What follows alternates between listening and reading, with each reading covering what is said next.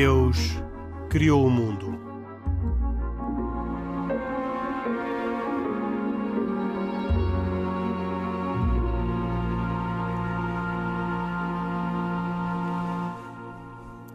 Boa noite e bem-vindos a esta edição de E Deus Criou o Mundo, programa semanal na Antena 1, sempre disponível em podcast, pode ser descarregado em rtp.pt ehm, e ouvido, incluindo os programas anteriores. Estão disponíveis na, no site da RTP todos os mais de 300 programas que fizemos nestes mais de seis anos de existência de E Deus Criou o Mundo. Comigo, Henrique Mota, estão, como sempre, Pedro Gil, católico, Isaac Assor, muçulmano e Khalid Jamal, uh, Isaac Assor, judeu e Khalid Jamal, muçulmano.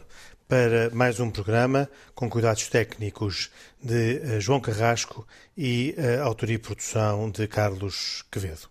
O programa de hoje começa com uma notícia de grande atualidade e talvez de alguma admiração e espanto para, para muitas pessoas.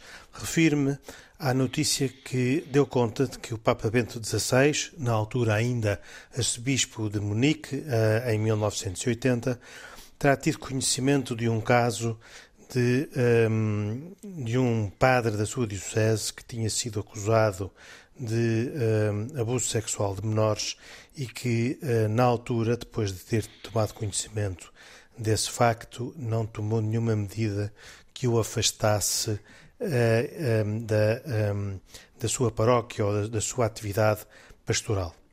Um, provavelmente, na altura, uh, uh, não valorizou, mas o que a mim, Pedro Gil, me espanta mais não é que não tenha valorizado na altura, eu aliás até diria que é, não deve ser fácil encontrar um bispo que, eh, perante uma situação destas, tivesse reagido como hoje em dia se espera que todos tivessem reagido, mas o que mais me espanta, dizia eu, é não se ter lembrado agora, ter desmentido a notícia, tê-lo escrito e depois, em face disso e em face da renovação dos factos, ter tido que eh, admitir o erro e recuar naquilo que tinha dito. E aquilo que eu peço ao Pedro Gil é uma descrição breve do problema e um comentário a esta, a esta minha afirmação. Então, vamos lá ver. Eh, as coisas são desta maneira.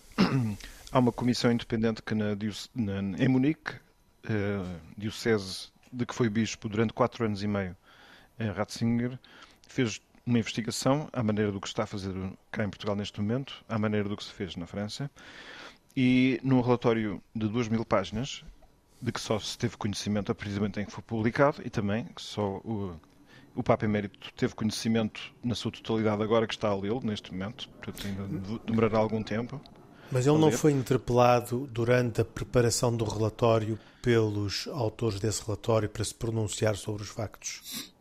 Sobre alguns factos, sim. Ele não, tem conhecimento, não tinha conhecimento de todo o relatório na sua integridade e ele respondeu em 80 páginas a essas perguntas. E eh, eh, já agora fica aqui a saber-se que como é que ele respondeu às perguntas. Ele eh, respondeu oralmente, depois alguém, alguém que o tivesse transcrito. Portanto, há aqui um momento importante que é a transcrição para o papel daquilo que ele afirmou, não é da responsabilidade dele, embora a mando dele, e portanto com uma responsabilidade somente indireta. Mas agora é bom saber é, o que é que se o que é que foi o erro? O erro foi dele ter afirmado que não estava uh, presente numa uh, reunião realizada no 15 de janeiro de 1980. Nessa reunião, aquilo que se fez foi decidir que se recebia naquela diocese um padre vindo de outra diocese e que estava numa trajetória normal quando aconteciam estes casos, que é, ele eh, saía, portanto, ele tinha praticado um abuso na diocese de onde vinha, e na altura o que se fazia era um tratamento, uma terapia, para ajudar aquela pessoa a superar essa, essa tendência, e, portanto, era colocado noutro destino. Pronto, e o que aconteceu com este padre foi que nessa reunião eh, foi decidido acolher-se, dar-lhe alojamento na diocese para um, ehm, decidir que ele podia ficar ali alojado enquanto fizesse a terapia. Não foi-lhe destinado nenhum serviço pastoral naquela reunião. Nessa reunião, na, nesse contributo escrito que foi a transcrição desta defesa de, de, do Papa Emérito, efetivamente foi dito que Ratzinger não, nem sequer estava lá nessa reunião. Isso é aquilo que veio o, o secretário do Papa Emérito agora dizer, e eu vou citar, uh, uh, ao contrário do que foi afirmado no inquérito, ele participou na reunião de 15 de janeiro de 80. A declaração em contrário foi assim objetivamente incorreta, mas o Papa Emérito gostaria de enfatizar que isto não aconteceu por má fé, mas em resultado de um erro na edição da sua declaração escrita. Ele vai explicar como isto aconteceu no comunicado que há de ser publicado e lamenta profundamente este erro. Esse comunicado vai vir ainda. Mas Bento Portanto, XVI, nesta diz, mesma declaração oh, insiste... Desculpa, peço desculpa. O que essa declaração diz é que houve, na prática, um erro na transcrição das, das declarações orais uh, que tinha Sim. do Papa Bento XVI, do Papa Emérito. Sim, em todo caso foi um erro que pode, lhe pode ser imputado porque ele é que é o responsável por aquelas declarações, pronto, mas, mas ele reconhece o erro. Uh, depois insiste que não participou na decisão, que é uma decisão posterior, que não aconteceu naquela reunião, de colocar esse padre ao serviço de uma outra paróquia que aí sim, e esse foi o problema, esteve em contacto com menores e mais tarde, já não era bispo Ratzinger, veio a cometer abusos e veio a ser condenado posteriormente. Portanto, é uma história muito triste, desagradável, que não devia ter sido tratada desta maneira. Pronto, isto fica claro. Uh, em todo o caso, é bom é saber que, uh, que este, isto, neste momento, esta é a situação e estamos ainda a meio de saber, enfim, quais, quais é são as responsabilidades. O que, portanto, fica claro é que Bento XVI sabia que, que era um homem que tinha praticado abusos antes e que estava num processo que era a forma normal na altura de tratar estes problemas. O mesmo relatório, é bom saber é que este relatório de 2 mil páginas tem cerca de 700 páginas dedicadas apenas aos 4 anos e meio de, de, de, do exercício das funções do Papa Emérito na altura, o, cardeal, o Bispo de Munique. Mas o período do relatório começa em 1947 e acaba em 2019. Portanto, estamos a falar de um período extensíssimo de tempo, mas a parte, a fatia maior tem a ver com o mandato de, de Ratzinger. E como é que interpreta isso, Pedro Gil? Uh, eu suponho que é um. O Papa Emérito, evidentemente, que é o representativo de, uma, de um modo de olhar da Igreja que muitas pessoas, mesmo na Alemanha, não partilha. E, portanto, acho que havia um certo interesse em passar a pente fino todo o seu, o seu serviço lá. E eu penso que isso até é muito interessante porque nos vai ficar a fazer conhecer muito melhor, até ao detalhe, a atuação de, de Ratzinger. Portanto, eu não, eu não tenho. Quer dizer, ainda que considere que há um certo interesse que não é motivado somente pela verdade, em todo o caso, se a verdade vier ao de cima, não vejo isto um, um problema. Mas é bom saber, acho eu, é que Nestas 700 páginas falam-se de quatro situações em que o comportamento dele é colocado em questão, sendo que numa das situações eh, é reconhecido que o Papa Ratzinger esteve muito bem, portanto, que não houve problema nenhum. Houve dois casos que não foram propriamente de abusos, porque, como ouvimos falar há pouco tempo o Labrunho Lúcio na apresentação da Comissão Independente Portuguesa, abusos são aqueles comportamentos que a lei penal tipifica como abusos sexuais. Mas houve comportamentos indecorosos por parte de, de, de, dois, dois, padres, e aí, efetivamente, Ratzinger teve conhecimento e tomou medidas. Todo, eu vou dar as, as, situações que é para se ficar um bocado com a noção. Num caso, um padre foi observado a nadar, a nadar nu, assim, oh, à vista de toda a gente. Portanto, esse foi removido da paróquia em que estava a servir e acabou por ser mandado para casa e deixar o ministério. Outro padre foi apanhado a tirar fotografias de raparigas eh, que se estavam a preparar para uma peça de teatro. Foi removido e colocado num hospital e num lar de idosos com a estipulação de que nunca mais deveria ter qualquer contacto com menores. Portanto, estas foram as atuações associadas a dois casos. Houve outro que foi considerado bem gerido. E sobra este caso de que estamos a falar, em que, no fundo, a intervenção que o Papa Ratzinger teve foi de ter participado, ao contrário do que disse, numa reunião, efetivamente, mas apenas para dizer que um padre que veio de fora, onde tinha eh, praticado abusos, estava num processo terapêutico e, portanto, podia ficar alojado na Diocese.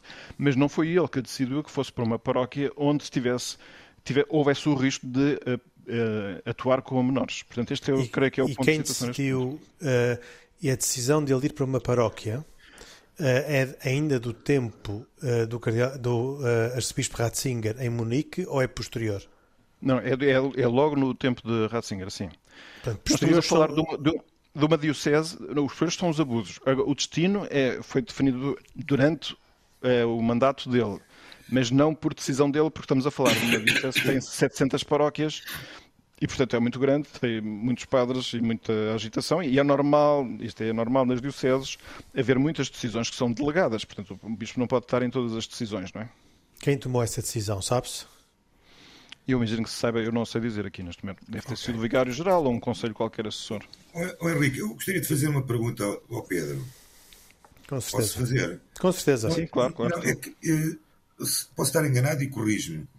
Eh, estamos a falar há 40 anos, mais ou menos atrás, eh, uma altura em que ia despontando o cisma de, do, do Cardeal Lefebvre. Sim. Não achas que este problema da pedofilia uh, aparecer naquela altura também, esta situação, seria algo que a Igreja Católica, estou a falar no início dos anos 80, 80 não, se, não seria algo que também não quisesse ter assim a lume juntamente com este cisma?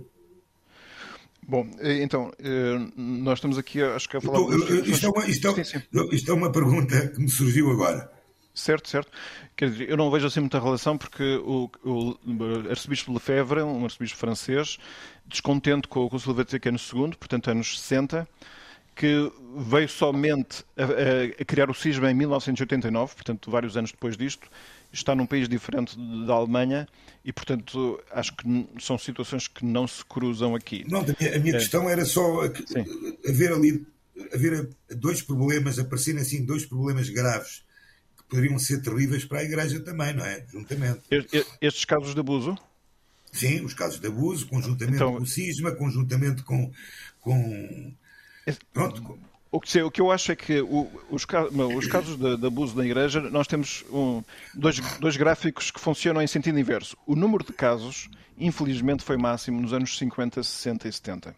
A partir daí, em todo o mundo, aquilo que se conhece, mesmo que às vezes o conhecimento dos casos venha com um delay de 20 a 30 anos, pois, indi indicam uma clara diminuição do fenómeno. Portanto, o fenómeno real está, eh, neste momento, atualmente, no mundo, não tem qualquer comparação com a desgraça que foram os anos 60 e 70. Outra coisa diferente é que o gráfico da percepção que nós temos do problema é exatamente inverso. Naqueles anos não se falava do assunto por sistema, mas em todos os âmbitos da sociedade, não é? E só a partir do ano 2002, quando houve o caso Spotlight e, portanto, as questões nos Estados Unidos e desde então até cá, como vão fazer, sendo feitos estes uh, estudos que apontam sempre, sobretudo, para situações dramáticas desses anos 60, mas só agora é que são conhecidos, a nossa percepção é agora fortíssima. Portanto, e nós estamos até com uma certa sensação de repulsa e desilusão. Agora, que deveria ter sido na altura, porque os problemas foram na altura, mas pronto, é assim que as coisas também funcionam. Por isso eu só gostava de chamar a atenção de que era normal da altura não se falar destes assuntos, eh, governavam-se assim, as pessoas, vamos dizer assim, uh, consideravam que infelizmente na, na vida. Nós somos todos muito. não somos perfeitos, não é? Portanto, há sempre uma, uma certa percentagem, uma margem de erros e às vezes erros muito graves como estes, não é? E pronto, eram geridos desta maneira. Hoje em dia, felizmente, até sobretudo por impulso do mesmo Papa Emérito, que agora está a ser eh, assim vítima de, de, algumas suspeitas que eu acho que não estão equilibradas, foi ele que determinou uma mudança completa na, na, na forma de, de gerir e encarnar eh, estes problemas, não é? Portanto, eu acho que realmente aí tem razão. Mas, um... mas Pedro, o presidente da Conferência Episcopal Alemã muito Sim. recentemente, uh, uh, defendeu que o Papa Emérito Bento XVI deve pedir desculpa pelas posições que tomou nos escândalos sexuais sobre abusos sexuais na Igreja Católica e assumir culpas no encobrimento de casos na Alemanha. Ele próprio, este presidente da Conferência Episcopal Alemã. Como é que tu assim, eu, sim, eu, eu, também vi essas afirmações que, em parte, me deixam um pouco perplexo, porque assim, se alguma coisa o Papa Bento XVI veio fazer foi precisamente dizer que a Igreja, ela própria, devia assumir todos estes factos como culpa sua e, portanto, tinha que humilhar-se e pedir perdão. E que sentia consternação, remorso, dor, compaixão e proximidade. Ele foi o único Papa, o primeiro Papa, aliás, a receber sistematicamente vítimas de abusos. Verdade, foi ele que, que, na viagem para, aqui para Portugal, em maio de 2010, ele disse o seguinte, e literalmente, os sofrimentos da Igreja vêm justamente de dentro da Igreja, do pecado que existe na Igreja. Também isso sempre foi sabido, mas hoje vemos de um modo realmente terrificante. A maior perseguição da Igreja não vem de inimigos externos, mas nasce do pecado dentro da Igreja. E que a Igreja, portanto, tem uma profunda necessidade de reaprender a penitência, de aceitar a purificação, de aprender o perdão, por um lado, mas também a necessidade da justiça. E acontece é que, neste caso, o Papa Emérito todas, já pediu perdão daquele erro que cometeu, que foi na transcrição das suas afirmações ter sido uma coisa que não era verdadeira. Ele esteve naquela reunião, mas ele não pode assumir culpas de coisas que não fez pessoalmente, quando lhe pedem isso. Porque pedir culpas em nome da Igreja, ele foi o Papa que o fez em nome de toda a Igreja já. Portanto, oh, oh, Pedro, eu, Pedro, eu percebo esse... Eu não, eu não tenho dúvidas nenhumas, eu, eu, eu gostava de perceber qual é o contexto que este presidente da Conferência Episcopal Alemã, se não me engano, Jorge Batzing, Batzing eh, faz uma afirmação destas que é uma afirmação muito grave. Lá está. Eu, é, aqui eu acho que o contexto que pode ajudar a explicar isto é a orientação da Igreja na Alemanha não é uma orientação que fosse uh, da mesma linha que a orientação que Bento XVI gostaria que a, que a Igreja na Alemanha tivesse. Pronto. E, portanto, de alguma maneira há pessoas que, não sei, tem uma, acho que tem um certo desejo de ver a figura do Papa Emérito desautorizada. Para dessa maneira, eventualmente, fazer valer a sua visão das coisas. Repare, eu, como eu disse há bocado, nós ainda estamos à espera de uma defesa tranquila que o Papa Emérito prometeu fazer e, e publicar, e este Papa Emérito, nós sabemos bem, é de uma honestidade intelectual perfeitamente acima da média e eu só posso esperar que esse documento vai ser um, um documento grandemente esclarecedor e, portanto, nós agora teríamos é que aguardar e eu não consigo compreender que, estando nós numa situação de espera de uma posição pública de Bento XVI, venha alguém dizer, mesmo que seja o Presidente da Conferência Episcopal... Alguém da igreja, dentro, da igreja, dentro da igreja. Certo, exatamente. Vir dizer que ele já deveria pedir desculpas. Bom, já agora vamos esperar por esse momento. Portanto, seria no mínimo o que se deveria fazer. Pedro Gil, sem querer uh, ver mosquitos na outra banda, uh, pergunto-se então aquilo que é justo concluir do comentário é que uh, o, o, Presidente da Conferência Episcopal Alemã utilizou este, este facto, se é que a própria Comissão não teve em vista descortinar factos destes no contexto deste debate muito profundo e radicalmente separador uh, para não dizer uh, divisor, que acontece neste momento na Alemanha com o sino que está em, em marcha. Pronto, quer dizer, eh, são leituras que também tem algo de aventureiro fazer assim com toda a certeza e, assertividade. Eu não sou capaz de o fazer, eu só sei dizer que na sequência de factos que nós temos diante de nós, há aqui uma peça fundamental que tem a ver com a defesa e explicação do próprio Papa Emérito e eu julgo que qualquer afirmação sobre ele, antes de sequer conhecer a sua defesa, me parece uh, prematura e, portanto, sem conseguir entender qual é que é a lógica, na verdade. Muito mas, Pedro, mas, por, mas, por, mas porquê que. Por, peço desculpa, Henrique. Sim. Porquê, porquê que o Papa Bento XVI negou a presença inicialmente na, na reunião? Como digo, eh, ele já explicou e vai explicar melhor ainda que aquilo que ele queria dizer não era isso. Portanto, eh, ele declarou oralmente a quem o ajuda na resposta eh, às perguntas que lhe foram feitas pelos advogados que fizeram esse relatório. Mas ele não, ele não leu isso, não leu, não leu antes de ser, de ser publicado. Lá está, ele vai explicar, ele vai explicar o que, o, que, o que é sabido é que se diz aqui, disse o, o secretário dele, que a declaração em contrário que ele fez foi é, objetivamente incorreta. Ele gostaria de enfatizar que isto não aconteceu por má fé, mas em resultado de um erro na edição da sua declaração escrita. Ele vai explicar como isto aconteceu no comunicado que há de ser publicado então, e lamenta profundamente este erro.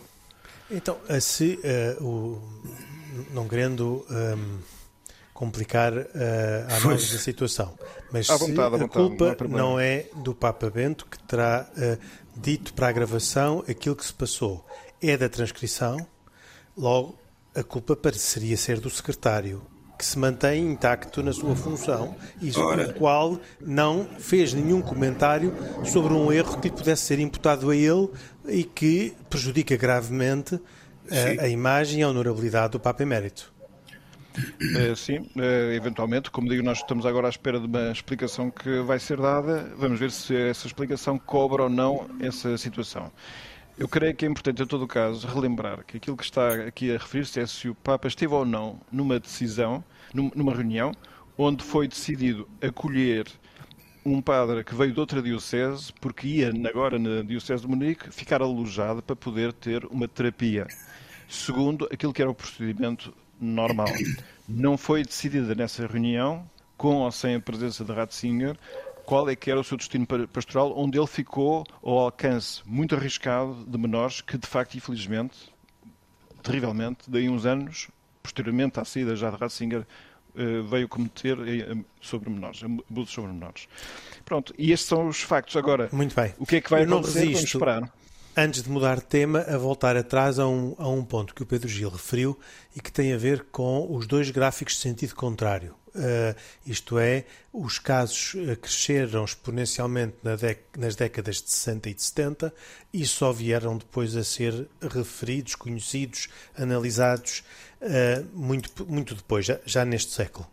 E a minha pergunta é se há algum estudo sociológico, alguma explicação para uh, se poder compreender o que é que aconteceu para que não haja casos antes da década de 50, não haja números significativos de casos relatados antes da década de 50, a não ser que a explicação seja as pessoas já não estão vivas e, portanto, não podem dar conta da, dos casos, e para que depois da década de 70 ou já da década de 80 os casos tenham caído uh, uh, significativamente. E a pergunta então, para fechar o, uh, o tema, é se há alguma explicação que possa, nos possa ajudar a perceber o que é que esteve por detrás deste crescimento e depois do abrandamento.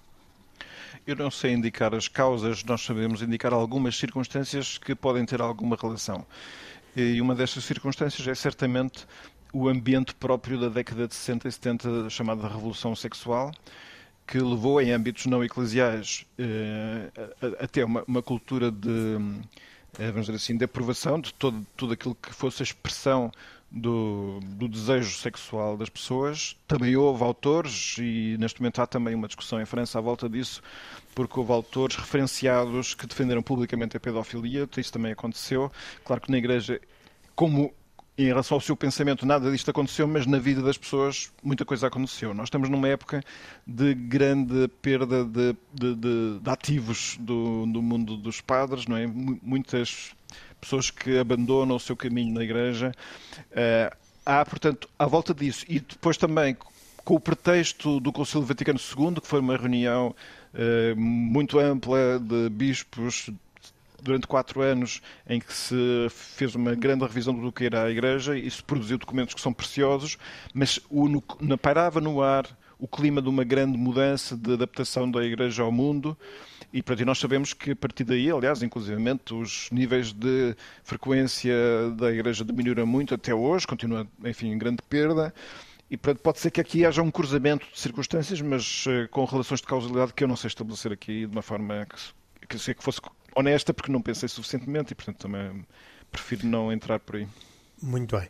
Uh, se o Khalid Jamal não tem nenhum, uh, nenhuma contribuição ou nenhuma pergunta sobre este tema, uh, passamos então a um outro tema também ligado à Igreja Católica que eventualmente uh, poderá encontrar alguma parte da sua explicação nesta, em toda esta situação e que tem a ver com a perda de, de praticantes católicos, de uh, membros da Igreja Católica por todo o mundo e em particular no Brasil, que era a maior nação católica do mundo, tinha uma larguíssima maioria de católicos e que, segundo estudos dos institutos de sondagens um, brasileiros, uh, deixará de o ter ainda durante este ano. Portanto, uh, os católicos que passarão deixarão de ser a maioria uh, na, na, população brasileira. Há um crescimento enorme nas, na, nos, nos grupos, nas igrejas protestantes, que superam, em geral,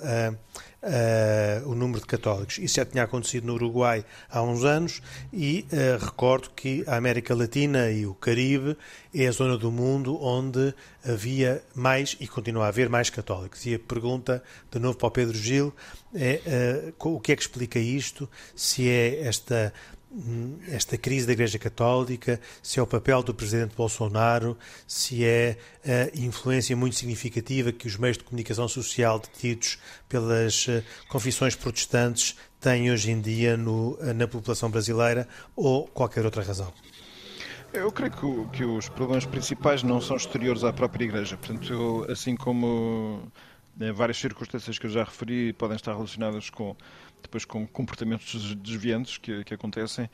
Uh, eu, eu, acho que não é de responsabilizar mudanças políticas, nem sequer a cultura envolvente, porque o cristianismo, quando nasce, nasce sem qualquer uh, ambiente favorável. Portanto, não havia condições hum, reunidas para a prática da, da, modalidade, no sentido que nada, nada era favorável quando o cristianismo surge.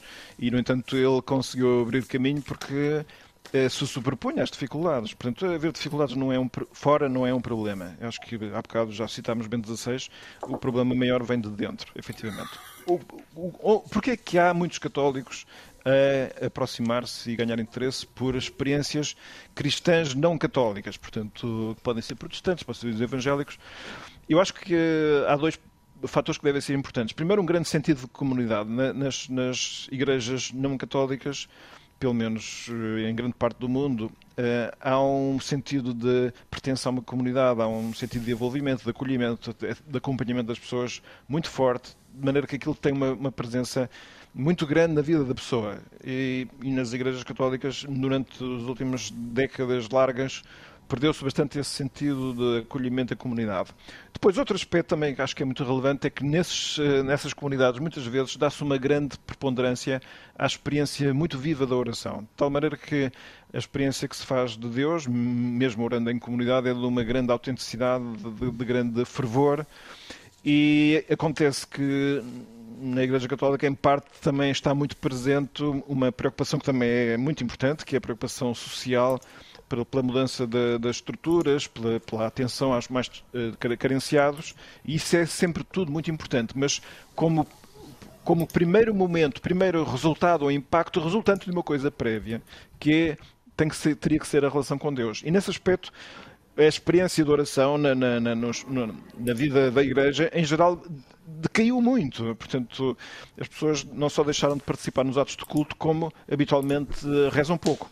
E eu gosto aqui de, de aproveitar esta altura deste, deste argumento para relembrar uma das conclusões de um estudo feito aqui na área metropolitana de Lisboa, em 2018 pela Fundação Francisco Manuel dos Santos, onde comparando as, as, pessoas, as práticas das pessoas segundo as várias pertenças, portanto, se eram do mundo muçulmano, se eram das testemunhas de Jeová, se eram evangélicos, se eram protestantes, se eram católicos, verificavam que o universo onde a prática da, da, fé era mais reduzida era na comunidade católica. Portanto, está aqui um déficit, claro, da experiência do religioso, do, do, da experiência de Deus diretamente que eu acho que é aquilo que é fatal para uma comunidade religiosa. Portanto, isso acho que é uma doença que está muito estendida e que é preciso voltar a lembrar as pessoas que Deus está vivo Deus intervém, Deus é mesmo um consolo, mas é preciso dedicar tempo, não se pode passar uma semana inteira somente a ir à missa, e alguns, muitos, nem sequer vão à missa. Como é, que uma, como é que uma fé pode subsistir se a pessoa não dedica nem sequer uns 5 minutos no dia a rezar, não é? E portanto, acho que os, o diagnóstico vai por aí. Pedro Gil não, está, não fica preocupado com uh, esta diminuição da, da, uh, do, destes números na, no Brasil e em tantos outros países onde os católicos vão uh, decrescendo em quantidade? Quer dizer, fico triste, evidentemente, mas, mas quer dizer, a Igreja não depende, quer dizer, não depende dos nossos desejos, né? quer dizer, Deus está vivo, Deus intervém, portanto, eu, é preciso pedir-lhe que, que, que, que, se lembre de nós, que mude, que uh, renove o coração das pessoas, que nos renova a todos, a mim também, claro, evidentemente. E, e portanto, eu acho que está sempre tudo a pontos de poder eh, recomeçar. Isso é, é só haver eh, um movimento de conversão das pessoas. É, um, é, é, mesmo uma mudança de coração, nem é preciso mudar de vida, né? de início. É só mesmo epá, uh, alterar prioridades, fazer com que. Epá, mudar de vida. Não, não, os católicos não podem pensar que é possível ser católico e viver como se Deus não existisse. Não, não, mas, oh, não Pedro, mas, Pedro, eh, lendo a notícia que saiu no Sete Margens e olhando para estes números, eu devo dizer que eu não, eu não tinha a mínima noção que estes números eram tão, tão altos. Eh, em 1970, diz que cerca de 6,8 milhões de brasileiros identificavam-se como pentecostais. 50 anos depois, este número subiu para 46,7 milhões. Estamos a falar de 7 vezes mais. Certo. Ou seja, eh, numa zona do mundo em que se estima que vivam mais de 40% de, de todos os católicos do mundo, isto é, uma, isto é, um, é um, são resultados abismais, quer dizer. É um grande rombo, sim. É, não é isto, é isto. No Brasil, eu até poderia entender, de alguma forma, eh, devido não só à questão, à questão económica, mas também muito à uma influência de, daquelas, eh, eh, chamemos-lhe seitas, chamemos-lhe religiões África, África, africanas, ou, ou aquelas tipo de religiões tipo. Não tem nome, por assim dizer, mas que Sim. Tem, tem aquelas seitas, por assim dizer. No Brasil até podia entender, mas, o, mas a América Latina não é só o Brasil, não é? Portanto, temos que falar da Argentina, temos que falar do, do Uruguai, temos que falar de, Sim, mas é assim, mas eu, eu, nós olhamos para a Europa que tem um, um fenómeno muito mais grave de decaimento do catolicismo e, e não existem. Achas que, achas, que, achas que é mais grave? Achas que é mais grave? Muito, muito mais grave. Muito e tens números? Bom, tens eu números? gostava de não, aqui um neste momento não. Em relação mas... a isso, meus caros. É, que é, Diga, Khalid Jamal.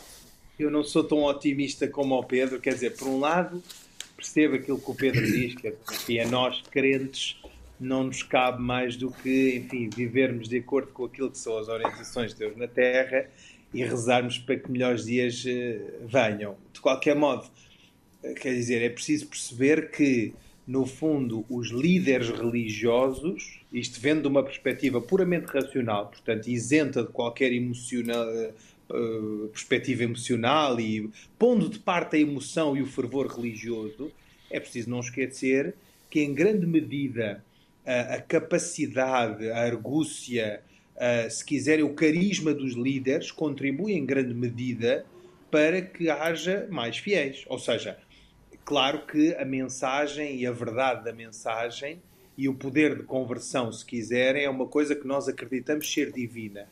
Mas a forma como essa mesma mensagem é veiculada é extremamente importante. E eu acho que isso explica em grande medida no fundo, uh, um, eu, eu ponho as três religiões no mesmo saco, muito embora não possam ser vistas desse modo, não é? Porque os judeus têm uma, uma perspectiva muito própria, menor do ponto de vista estatístico, mas talvez estável, não sei, o Isaac, o Isaac poderá dizer melhor.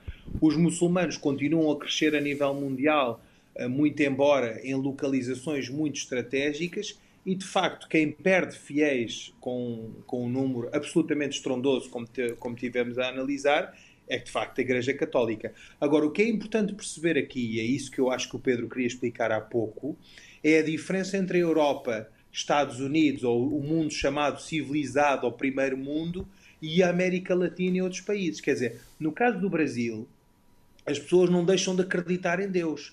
Simplesmente passam para outro tipo de comunidades e passam a identificar-se mais ou com o protestantismo ou com outro tipo de igrejas e comunidades que, em princípio, lhes dão mais do que a, do que a Igreja Católica. E isso porquê? Porque há aqui outro aspecto muito importante. Não é só Deus que entra na equação. Entra também uma perspectiva comunitária. Ou seja, eu dou-lhe um exemplo disto, Henrique. Uh, uh, eu costumo brincar uh, satiricamente, ou melhor, quase ironizando e dizendo por cada nós, como sabe, enfim, a comunidade islâmica em Portugal e quase a nível mundial tem vários serviços, dentro, dentre os quais se inclui assistência espiritual e religiosa. Em que sítios? Em dois, nos hospitais, ou nos quadros hospitalares e nos estabelecimentos prisionais. Porquê? Porque se entende que as pessoas estão numa condição de especial vulnerabilidade e de carência ou de fragilidade e que nessas alturas, mais do que noutras, merecem e precisam de um carinho uh, humano, mas a reflexão daquilo que é, enfim, o fenómeno da crença em Deus, da sua crença em Deus. E eu costumo dizer uh, de forma muito severa para connosco próprios, numa autocrítica, por cada vez que um muçulmano ou um ministro de culto da comunidade islâmica, e com isso digo católico, não está lá, está lá um de outras confissões que acaba por cobrir esse serviço, porque eles de facto têm uma organização em comunidade mais fresca, mais moderna, se calhar com maior número de profissionais, e isso acaba por seduzir também os fiéis. Ou seja, aqui o que eu acho que é importante analisar é porque estas pessoas não deixam de acreditar em Deus. Estas pessoas convertem-se para outras comunidades. E isso é que é o problema, digamos assim, o problema para quem estiver a analisar, e acho que isso é um problema, não é? Para mim não é propriamente, mas quer dizer, Um, eu, eu, acho que nós devíamos analisar sobre esta perspectiva, porque, e a pergunta para o Pedro era essa, quer dizer, qual é a razão pela qual as pessoas não saem do universo cristão, mas deixam de se rever na, na instituição ou na Igreja Católica e começam ou transitam para outras, para outras uh, congregações, Pedro? Sim. Uma resposta breve, Pedro Gil, para podermos passar às recomendações, se faz favor. Certo. Quer dizer, eu, eu, eh, já referi que acho que o sentido de comunidade que outras comunidades cristãs não católicas oferecem é um dos fatores. Uh, o outro dos fatores tem, tem a ver também com a grande experiência religiosa de fervor e envolvente uh, que se tem noutras comunidades e que na Igreja Católica não se tem tido conjunturalmente. E eu digo conjunturalmente, e acho que este ponto é que é o importante, que eu acho que a Igreja Católica tem todo o potencial para satisfazer todas essas necessidades. E por isso há aqui um processo de conversão que não é alheio à ideia que o Papa neste momento tem e lançou, que é, a Igreja está num processo sinodal de autorreflexão, de fazer com que as pessoas rezem, se encontrem, com a ideia de que daqui a três anos tenhamos conclusões que resolvam esses problemas também. Muito bem, vamos passar às recomendações. Estamos, o tempo corre, estamos já na, na, na parte final do nosso programa e começo pelo Khalid Jamal, pedindo que um, nos dê a sua recomendação. Bom, hoje trago-vos uma recomendação uh, de, do, uh, sobre uma visita de estudo. Uh, não é bem visita de estudo, mas é uma viagem de estudo, se quiserem, a Granada. Para aqueles que muitas vezes, enfim, reclamam que não há visitas de estudo nem viagens a sítios com uma herança grande islâmica, é uma iniciativa do Observatório do Mundo Islâmico para os dias 26 e 27 do próximo mês de fevereiro e a visita é a Granada. Como sabem, enfim, Granada e Alhambra em especial têm um belo conjunto de edificações e jardins com alamedas de árvores e, enfim, que nos permitem uma agradável sombra e frescor. Uh, e, um, ehm, eh, portanto, a Alhambra, como sabem, foi também o maior centro político aristocrático do Ocidente muçulmano. E, enfim, esta, esta visita pretende, acho eu, de certa forma, que todos os interessados possam ter uma inesquecível viagem àquilo que foi o legado histórico muçulmano no território eh, peninsular, digamos assim, a recriação do Al-Andalus. Eh, e, portanto, quem estiver interessado, eu peço que acesse o site do Observatório do Mundo Islâmico ou que, que contacte, enfim, eh, os contactos 917016010 do Dr. João Henriques, que é, no fundo, a pessoa responsável por assegurar a logística a esta visita. Muito bem. E o Isaac Assoro, o que recomenda?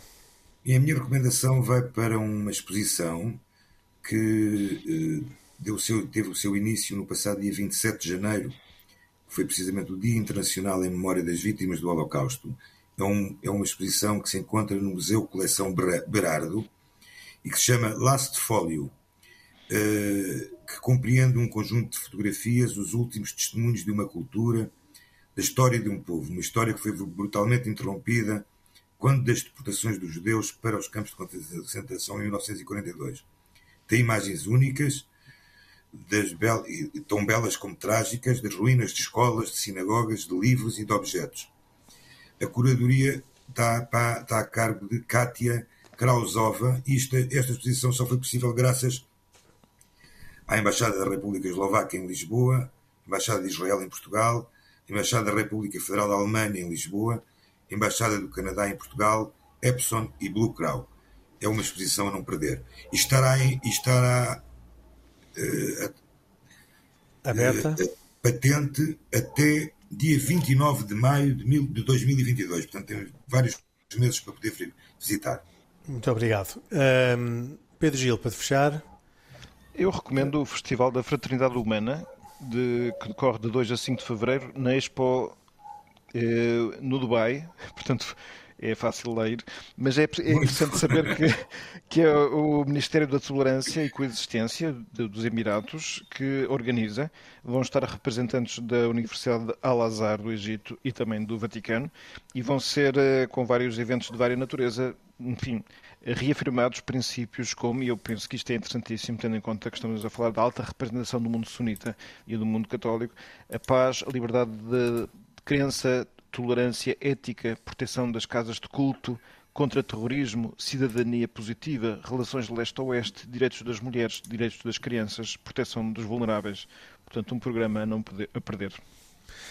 E assim terminamos mais uma edição de E Deus Criou o Mundo, um programa semanal com Pedro Gil, Isaac Assor e Khalid Jamal, e um, que uh, regressa uh, dois, oito dias para mais uma edição uh, de E Deus Criou o Mundo. Nós uh, desejamos a todos uma boa semana. Quem chegou já com o programa a decorrer e tiver interesse pode consultá-lo e ouvi-lo em rtp.pt. Boa noite, até para a semana, se os quiser.